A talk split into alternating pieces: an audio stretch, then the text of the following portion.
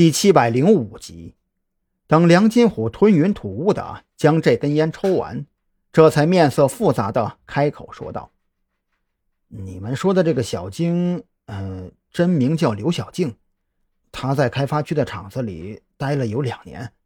这次出事儿啊，我也是听下边的人说过，她是跟着一个熟客出了厂子，然后就没有再回来过。不是接的私活。”张扬心中一喜，听梁金虎这意思，自己一开始的推断出现了一些小偏差。小晶并不是客人约好后自己赶到龙脊山的，而是被熟客从厂子里带出去的。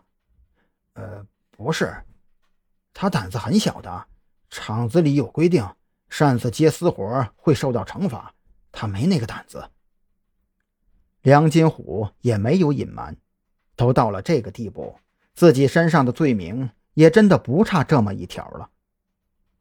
客人带小姐出去需要押金或者登记吗？张扬急忙开口追问。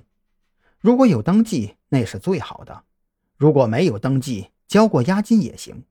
大不了让梁金虎供出是谁负责收取押金，到时候通过画像来进行户籍对比，也能筛选出一个大概的嫌疑人范围。带人出去玩肯定是要加钱的，而且为了防止出事儿，交押金的时候也有登记。但是来这种地方的，谁会用真名啊？梁金虎有些无语。说白了，那就是一个廉价的场子。真要是搞太多的条条框框的，早就混不下去了。审讯到了这一步，接下来的事情就简单多了。有了梁金虎的供词。开发区那边的厂子犯罪证据就有了，孔森直接联系了扫黄大队，让他们前去抓人，然后将刑警队这边所需要审讯的人名报给他，等抓完人，直接给送到刑警队来。扫黄大队那边还需要安排一下抓捕计划，估计啊，完成抓捕要到三更半夜了。孔森如此说着，带张扬来到自己的办公室。关上房门之后，这才小声的开口问道：“呃，医院那边的事儿有眉目了吗？”张扬知道孔森指的是尸体丢失的事儿，想到这个，不由得有些头疼。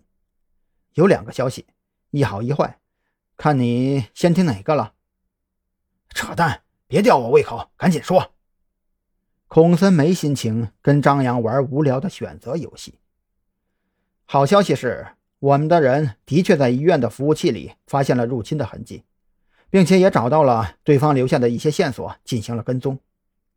张扬说到这里，从孔森的烟盒里顺了一根烟点燃，这才接着往下说：“坏消息是，对方的技术很牛掰，我们的人正在和那名黑客在网络上你来我往，反正具体怎么搞我也不懂。现在除了等消息之外，就没有消息了。”听到张扬前半截话，孔森升起一丝兴奋，可是很快就被张扬的后半句话给浇灭了火花。他苦笑着张开嘴，想要说些什么，手机铃声却是响了起来。“我是孔森，你说，嗯，结果怎么样？嗯，好，把记录送到我的办公室。”孔森对着手机简短的说了几句之后，放下手机。脸上露出笑容。你给的手机号查出通讯记录了，但是很遗憾，手机可能已经被拆分了，无法使用手机卡定位手机的位置。